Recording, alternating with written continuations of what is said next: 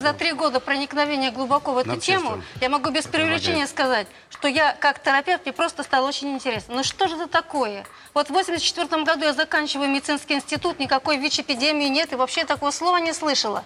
А в 86 году, через два года, меня вдруг просвещают, что есть какая-то ВИЧ-инфекция. Откуда она? Откуда она появилась, спрашивается. Это говорит в эфире ток-шоу на телеканале ТВЦ Ольга Кових, врач-терапевт. Ей 57 лет, она выглядит как врач советской закалки, у нее пышная прическа, белый халат и строгие убедительные интонации. Кових – одна из главных героинь российского движения ВИЧ-диссидентов, то есть людей, которые не верят в существование ВИЧ-инфекции и убежденных, что антиретровирусная терапия не лечит, а наоборот убивает. Активисты, борющиеся с ВИЧ-диссидентами, называют Ольгу Кових «доктор смерти».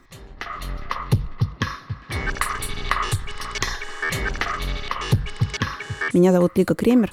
Это подкаст «Текст недели». И сегодня мы будем говорить с Пашей Мерзликиным о его тексте «Доктор смерти и ее друзья». Это текст о ВИЧ-диссидентах. Паша, привет.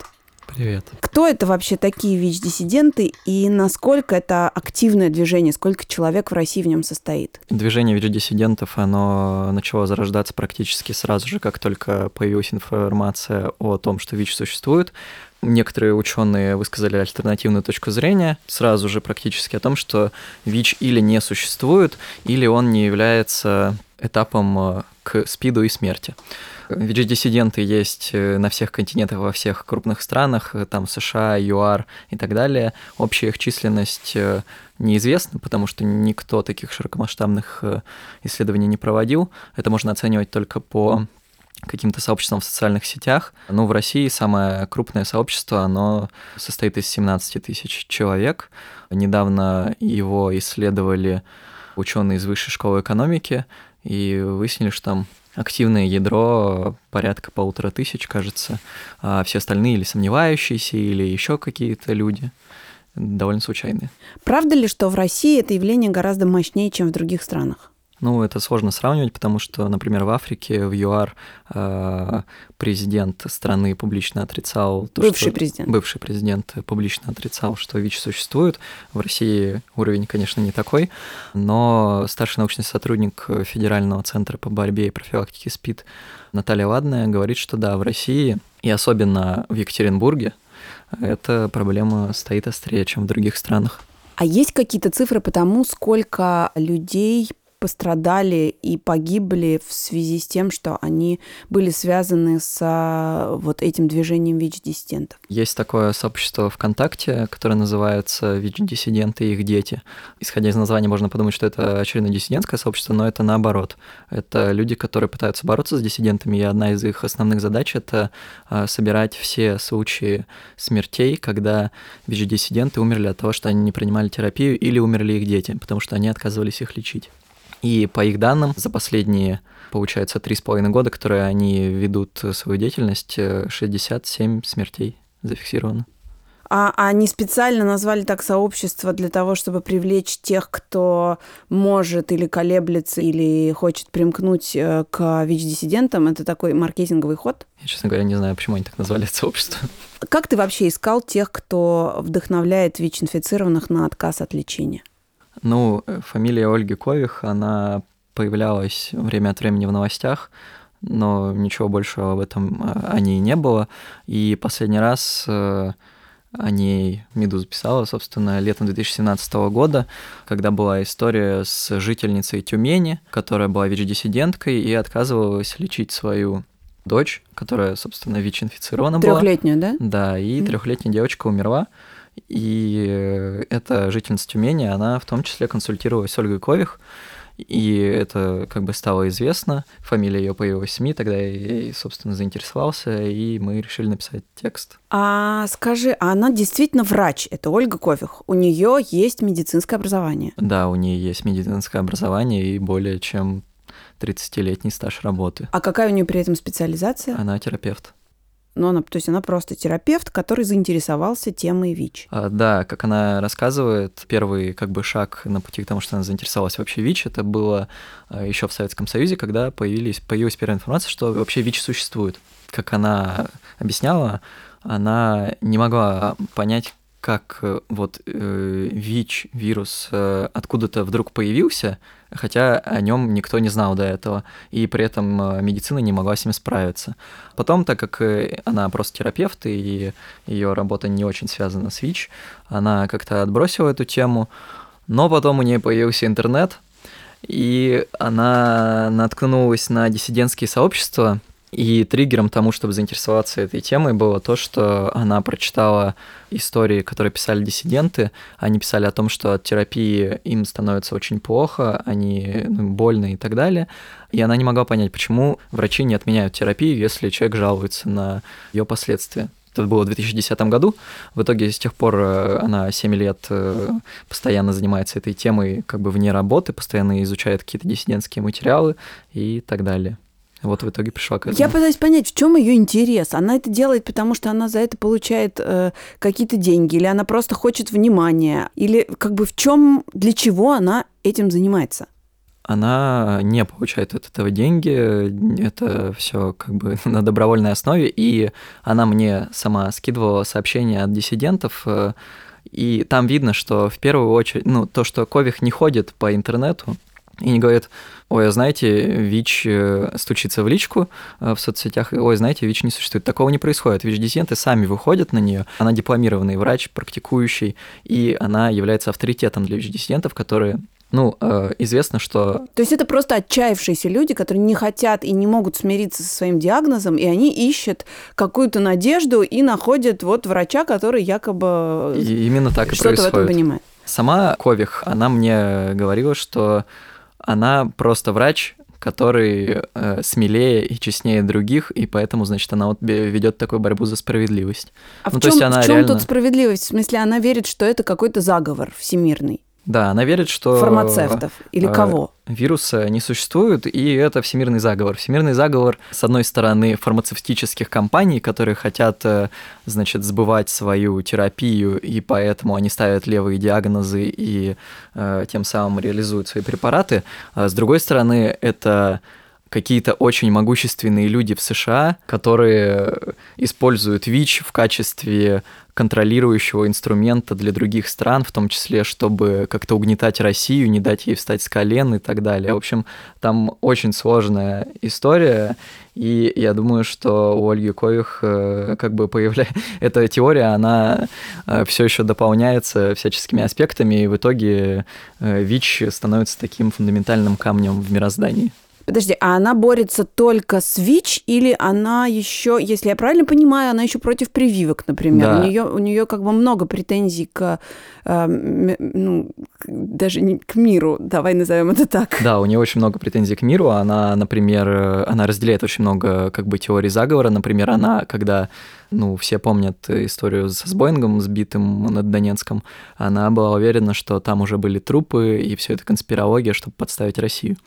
Она также э, поддерживает движение НОТ, э, точнее его идеи, э, которая говорит, что все в России управляется американцами и так далее. И да, она выступает против прививок, говоря, что, ну, в общем, это приводит к болезням. Как она говорит, бездумная вакцинация приводит к болезням. И вот это, в отличие от ВИЧ, нет подтвержденных данных о том, что она где-то на своей работе проповедовала отказ от ВИЧ только в соцсетях это происходило при, при личном общении с ВИЧ-диссидентами. Но она сама мне сказала, что отказ от прививок она как бы проповедует, говорит своим пациентам, э, чтобы они как-то, в общем, аккуратнее подходили с вакцинацией своих детей. А ее пациенты это они где? Она принимает у нее, она работает в какой-то больнице, в поликлинике или где? Вообще после как бы университета, э, отучившись в университете, там в 86 году, она, кажется, его закончила, она практически 30 лет работала в различных клиниках подведомственных э, Минобороны.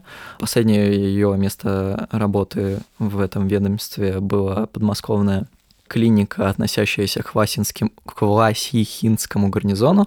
Там находится штаб ракетных войск. Там она была терапевтом. Сейчас она в начале 2017 года она ушла оттуда по собственному желанию, ну, ей уже 57 лет, как бы она вышла на пенсию, но при этом она переехала в Волгоград, и э, там сейчас работает э, в медпункте на железнодорожном вокзале Волгограда. То есть на железнодорожном вокзале Волгограда сидит в медпункте женщина, и как минимум своим пациентам рассказывает, что прививки – это зло, а также к ней туда при... И вот, а, вот какой вопрос. Эти люди, которые м, отчаялись и которые не верят э, в свой диагноз, они к ней приезжают, она с ними встречается или э, большую часть консультаций она проводит в переписке? Подавляющее большинство консультаций проходит в переписке, и даже большая, огромная часть проходит э, в открытых обсуждениях. То есть диссидентские паблики — это такое Э, нескончаемое обсуждение конкретных историй болезней. Э, некоторые люди из диссидентов туда заходят каждый день и отписывают о своем состоянии, советуются с другими диссидентами, э, что им нужно делать, что им сказали врачи и так далее. И вот в этих обсуждениях Ольга Кових списывается с диссидентами, советует им что-то, скидывает какие-то ссылки на статьи. Также консультации проходят в личных сообщениях, ну, мне рассказывала одна из э, ВИЧ-инфицированных девушек, которая, собственно, общалась с коих это происходило в личных сообщениях. А, ну, и известно как минимум об одном случае, когда она лично встречалась и консультировала женщину ВИЧ-инфицированную о том, как нужно лечить ее дочь. Скажи мне, а что она говорит о людях, которые не лечились по ее совету, ну, в смысле, и э, прислушивались к ее рекомендациям, не принимали лекарства и после этого умерли? Она отрицает полностью как бы свою вину в смерти. Она говорит, что она не лечащий врач, поэтому она не должна нести ответственность. А, плюс она думает, что люди все-таки умерли а, из-за того, что им назначили лечащие врачи, возможно, от терапии, потому что многие ВИЧ-диссиденты, особенность э, психологии ВИЧ-диссидентов а, в том, что на последнем этапе или, например, после смерти ребенка ВИЧ-диссидент иногда все-таки обращается к врачам или еще как-то, но, в общем, терапия начинается, э, бывает после этого ВИЧ-диссиденты умирают, и Кових тут же, конечно, говорит, что это виновата терапия, они умерли от терапии. Она мне сама говорила, что от того, что она им советует, люди не умирают. Ну, она им действительно советует такие вещи, э, вроде бы, вроде народной медицины, например, э, какого-то березового сока или еще чего-нибудь подобного. Но при этом она говорит, что, конечно, терапия вредна, ее постепенно нужно отменять. Ну и мы понимаем, что от этого как бы умирают люди. С 2010 по 2017 год Ольга Кових, как она сама рассказывает, прочитала тонны материалов об отрицании ВИЧ. Основываясь на изученном, Кових заявляет, что вирус – это грандиозная мистификация и часть мирового заговора, а люди в действительности умирают не от болезни, а от терапии, которую им назначают врачи. Согласно мифу, в который верит Ольга Кових, этот заговор возник в США в 80-е годы во время президента Рональда Рейгана. Причин было несколько. Во-первых, а, в результате заговора фармакологические гиганты, которые выпускают препараты для терапии, получают огромную прибыль. А, во-вторых, с его помощью некие влиятельные люди контролируют численность населения Земли и убивают наркоманов, чернокожих и гомосексуалов. Ну и в-третьих, это способ отмывания денег через специализированные клиники. Одним словом, Ольга Кових уверена, что таким образом США развращает и убивает россиян.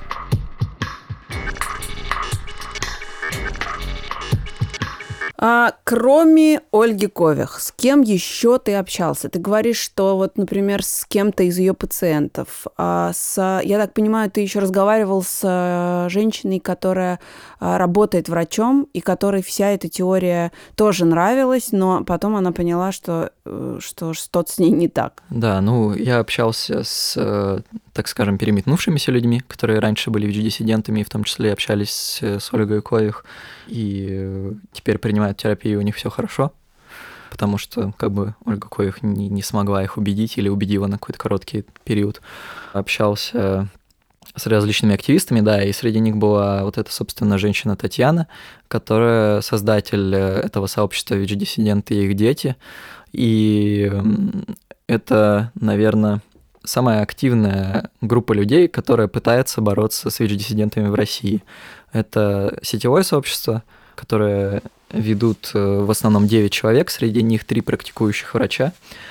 И они не только отслеживают э, смерти ВИЧ-диссидентов, они также выкладывают какие-то медицинские статьи, доказательства того, что ВИЧ все-таки существует, они приходят в ВИЧ-диссидентские сообщества, пытаются там в комментариях э, найти людей, которые сомневаются еще и которых можно переубедить. И вот за три с половиной года которые они работают, они переубедили больше 30 человек, которые начали принимать терапию, ну и, собственно, они живы и все хорошо. А, да, и Татьяна, это она сама врач, она специализируется в ультразвуковой диагностике гематологии, и да, она училась в университете имени Пирогова, и в какой-то момент она действительно увлеклась ВИЧ-диссидентскими идеями. Почему? Вот как бы я пытаюсь представить себе ситуацию, в которой человек увлекается этой идеей. Это, это связано с тем, что кто-то из близких заболел, это связано с, с тем, что а, что-то что-то люди читают, находят какую-то информацию. Что, что как бы их к этому приводит? Татьяна тогда была студенткой, и у нее, в общем, заболел э, ВИЧ э, близкий друг, и близкий друг этот, он, э, как и многие люди, которым поставили диагноз, а он, ну, как бы не хотел верить в то, что, в общем, так сложилась ситуация, и ему, в общем, кто-то дал книгу, которая, ну, пропагандирует ВИЧ-диссидентские взгляды. Он увлекся этой идеей, книгу прочитала, в свою очередь, и Татьяна, и так как эта книга была написана также врачом, Ириной Сазоновой, если я не ошибаюсь. А, вот, там было очень много медицинских и как бы псевдонаучных таких сложных терминов. И в студенчестве Татьяна, которая еще не была практикующим врачом и не очень как бы разбиралась, наверное, во всей этой истории, она поверила этому. Но потом, когда она, собственно, стала практикующим уже врачом, у нее появилась практика, она увидела множество людей, у которых был ВИЧ, и, собственно, на практике она поняла, что ВИЧ существует. Ну, я так понимаю, что Ольга Кових, например, возвращаясь к ней, тоже очень ловко манипулирует всякими медицинскими и научными терминами. И ровно это а, во многом убеждает тех людей, с которыми она общается. Потому что, ну, когда ты слышишь много подряд незнакомых слов, и тебе говорит врач, и убедительно и настойчиво что-то объясняет, а ты не хочешь верить в свой диагноз, то шанс, что ты поверишь этому человеку, в общем, есть. Ну да, по моему мнению, это как раз э, главный как бы фактор, который притягивает людей к Ольге Кових. Э, у меня есть, э, не знаю, наверное, несколько сотен скриншотов ее переписки и каких-то выступлений просто в пабликах диссидентских. И я, например, как человек, не имеющий медицинского образования и не часто посещающий больницы, я понимал, наверное, из них процентов 30, потому что там очень много терминов, очень много названий препаратов э, и так далее. И мне, собственно, помогало разобраться со всей этой историей, то, что это, ну, как бы 90% того, что пишет Ольга Коих, это просто бред с медицинской точки зрения. Это наш редактор Дарья Саркисян. Угу. Вот, собственно, она мне рассказала по пунктам, э, почему все это бредово. Что с этим не так. Да-да-да. Ну, то есть э, я мог понять, например, что у Кових есть такая теория, что ну, как бы тест на ВИЧ, он э, дает положительный результат, если у тебя упавший иммунитет. А по ее теории, упасть иммунитет может по сотне причин, среди которых, например, там частый анальный секс, частое использование микроволновки и так далее. Вот это можно понять. А также там есть э, то, что без медицинского образования или медицинской практики вообще невозможно разобрать. Я думаю, что ВИЧ-диссидентов, конечно, убеждает то, когда человек там чуть ли тебе не на латыни начинает э, утверждать, что ВИЧ нет. Скажи мне, с кем еще из ВИЧ-диссидентов ты общался? Кто такой, например, Максим Маркелов? Которого ты тоже упоминаешь в тексте. Да, я общался с ВИЧ-диссидентами только, которые передумали, и, собственно, с Ольгой Кових. Ну, потому что другие ВИЧ-диссиденты, uh-huh. они как бы просто разделяют эту же историю все. Максим Маркелов – это один э, из э, пяти э, как бы хорошо задокументированных случаев, когда люди, ВИЧ-диссиденты, общались с Ольгой Кових, получали от нее какие-то советы, и в итоге кто-то умер. Как бы большинство из этих людей, которые общались, они, как бы, собственно, и умерли из этих пяти, пяти случаев. Например, в семье Маркеловых э, э, умерли сразу два человека. Даня, э, это мальчик и ребенок, и его мама Полина. А Даня Старцев родился 17 апреля 2003 года от ВИЧ положительной матери Полины. Женщина не очень верила в свой диагноз, но вплоть до родов все-таки принимала антиретровирусные препараты, и в младенчестве Дани тоже получала лекарства. Когда мальчику было два года, э, врачи его обследовали и не обнаружили ВИЧ. Вплоть до лета 2013 года больших проблем со здоровьем у Дани не было. Он рос и развивался вполне нормально, ходил в обычную челябинскую школу и не испытывал никаких особенных проблем со здоровьем. Но в августе у мальчика начал болеть живот, поднялась температура. Родители обратились к педиатрам в частные медицинские центры, и там сказали, что у него паразит печеночный сосальщик. Несмотря на поставленный диагноз и начало лечения, состояние Дани не улучшалось. 26 сентября его увезли в реанимацию детской больницы прямо с приема в частном медицинском центре. В больнице сделали тест на ВИЧ, поскольку у него были характерные клинические признаки инфекции. Истощение молочницы во рту, признаки поражения головного мозга. Тесты оказались положительными. Дани поставили диагноз ВИЧ-инфекция началось лечение антиретровирусными препаратами. Мальчику стало легче. 14 октября его привезли из реанимации в инфекционное отделение, но спустя 10 дней состояние ребенка снова ухудшилось, его вернули в реанимацию. Там он пролежал до 18 ноября. Врачи расценивали состояние Дани как симптомы СПИД, но родители, мать Полины и отчим Дани Максим Маркелов, полагали иначе. Вот что говорил отчим Дани. В определенный момент врач-инфекционист отделения для ВИЧ-инфицированных данной больницы объявила, что мама стояла на учете, мама, мама рожала ВИЧ-инфицированной, у ребенка ВИЧ-инфекция. У ребенка берет, берутся анализы, и на основании вот данных э, врач-инфекционист поставила данный диагноз. ВИЧ-инфекция четвертой стадии, четвертой латентной стадии. Под угрозой лишения материнства моя супруга подписала документы о э, применении в лечении ребенка антиретровирусной терапии. В существование болезни они не верили и думали, что ребенку плохо как раз из-за антиретровирусной терапии. Именно она, по их мнению, привела к тяжелому поражению центральной нервной системы и другим проблемам отказали все органы, писал в диссидентских сообществах о состоянии Дани Маркелов. То есть родители Дани фактически обвиняли врачей в том, что те сделали ребенка инвалидом. Когда сын находился в больнице, Маркеловы пробовали написать отказ от терапии, однако врачи уведомили их, что с учетом тяжелого состояния ребенка они имеют право лечить его и без их согласия. Маркеловы пытались в тайне от врачей не давать сыну выписанные препараты. Но это заметили врачи, и в дальнейшем лекарство давал только медперсонал. Максим Маркелов активно обсуждал ситуацию с его ребенком в ВИЧ-диссидентских группах во ВКонтакте. Он говорил, что спидомафия отравила ребенка токсическими препаратами. Другие отрицатели его горячо поддерживали. Даня стал иконой диссидентского движения, а посты о его состоянии появлялись в сообществах едва ли не каждый день. За течением его болезни многие следили фактически в режиме онлайн. Тем временем мальчику становилось лучше, и в начале декабря 2013 года Даню выписали из больницы, рекомендовав продолжить прием препаратов. Родители не последовали совету и начали реабилитацию ребенка. За несколько дней они полностью отменили прием необходимых лекарств. Э, до марта 2014 года Даня находился дома. Родители давали ему витамины и нейропротекторы, препараты для защиты нервных клеток.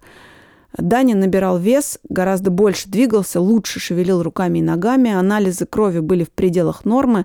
Все стало намного лучше, чем когда ребенка забирали из больницы. Максим выкладывал во ВКонтакте видео с пасынком, хвастаясь перед диссидентами, что им удалось победить ВИЧ. Тем не менее, время от времени у мальчика поднималась температура и появлялась молочница во рту. Отчим на это особого внимания не обращал, отмечая, что все негативные симптомы почти побеждены. В конце марта 2014 года Даня снова попал в больницу с подозрением на пневмонию. Его отправили в реанимацию.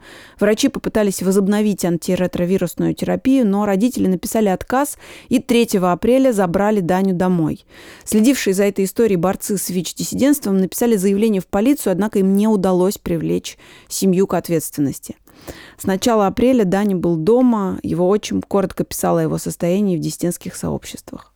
Терапию своему ребенку Маркелов и его жена так и не давали. 25 апреля отчим написал в диссидентской группе «Данилка в норме относительно». Это была его последняя запись о Дане. 14 июля 2014 года мальчик умер в больнице, куда его снова привезли в тяжелом состоянии. После смерти ребенка родители не отказались от своих ВИЧ-диссидентских взглядов. Примерно через год умерла и мать Дани Полина. А Максим Маркелов, он был отчимом Дани, и благодаря ему эта история очень хорошо известна. Он фактически там в онлайн-режиме а, рассказывал о его самочувствии, потому что мальчик был ВИЧ-инфицированный ну, от своей мамы. Он ходил на ток-шоу, утверждая, что, значит, ВИЧ не существует, и это какая-то, как он выражался, спидомафия, травит его ребенка терапией. Но в итоге все закончилось как бы очень плохо. Даня умер, после того, как э, родители ему долго не давали терапию, там боролись с врачами, пытались от, от них его как-то защитить и, и так далее. Потом умерла Полина, это мать Дани, а Максим Аркелов, э, собственно, пропал из диссидентских пабликов, и все. Сейчас, что с ним происходит, сейчас неизвестно. Ну, последний раз он появлялся в сети там где-то в 2015 году, что ли. Или, ну, в общем, очень давно он появлялся в сети. Это типичная история. После того, как кто-то умирает, ВИЧ-диссиденты часто перестают быть ВИЧ-диссидентами и просто уходят из этих сообществ, не выходят на связь и так далее. Как вообще Ольга Кових относится к своей известности? Потому что очевидно, что к ней приходят люди за советами, к ней приходят теперь уже люди, которые осуждают то, что она делает, потому что она ходила на телевидение, и у нее есть опыт известности. Что она по этому поводу думает? Кових до 2017 года, как я понимаю, известность э, как э, одного из э, таких лидеров виджидисненского движения, она нравилась ей. Она ходила на телевидение, с удовольствием давала какие-то там комментарии СМИ короткие, не очень содержательные. Но потом, когда вот случился в 2017 году этот поток смертей ВИЧ-диссидентов, и Кових начали упоминать в связи с этим, и журналисты стали, собственно, просить у нее комментарий с, э, по поводу ее ответственности за это. В общем, ей разонравилось общаться со всеми и э, так далее. Но при этом она продолжает как бы деятельность, она сидит в резидентских пабликах, репостит себе на стену и так далее. Ну, мне кажется, просто Ольга Григорьевна верит э, в то, что ВИЧ — это мистификация, и что ее долг как бы защищать э, людей. И, как она говорит, э, то, что главная задача движения ВИЧ-диссидентов — это, собственно, то, что бы эта идея стала, то, что ВИЧ не существует, она стала общепринятой, и Россия э, стала бы ВИЧ-диссидентской страной. Я когда с ней общался, там буквально уже через там пару минут после приветствий каких-то там начинались рассуждения о том, что везде, повсюду мировой заговор, и что, возможно, я тоже его агент и так далее. Понятно. А что она говорит по поводу своей ответственности за погибших людей? И как бы каким образом она формулирует, э, что она не имеет к этому отношения? Она говорит, что она не виновата, что виноваты лечащие врачи, а сами ВИЧ-диссиденты несут ответственность, потому что именно они выбирают, каким советам следовать. А, ну и, конечно, спидомафия, которая в итоге их всех там убила. А, вот. Но я бы хотел отметить, что действительно не стоит э, как бы говорить, что Ольга Кових пришла и убила там, не знаю, пять или там сколько людей умерли э, после ее советов, потому что эти люди были ВИЧ-диссидентами, и они уже, как бы, многие отказались от терапии, и, возможно, они погибли бы и без Ольги Кових, но врач, который, э, как бы, четко тебе говорит, что ВИЧ не существует, и, возможно, я тебе сейчас помогу и спасу твою жизнь, он как бы явно не помогает э, ВИЧ-диссидентам выкарабкаться из этой всей истории, и наоборот их туда дальше утрамбовывает, и у людей становится гораздо меньше шансов на спасение. Есть ли какое-то уголовное или административное наказание за пропаганду отказа от терапии? Ну, в России... В России, в России да. Э, пропаганда именно ВИЧ-диссидентства пока не наказывается, но сейчас в Минздраве разрабатывается законопроект, он должен до конца 2017 года его должны доделать, и он предусматривает ответственность именно за пропаганду ВИЧ-диссидентства. То есть любой любой пост или еще какая-то там публичная деятельность, где человек э, говорит о том, что ВИЧ не существует, она будет караться штрафами.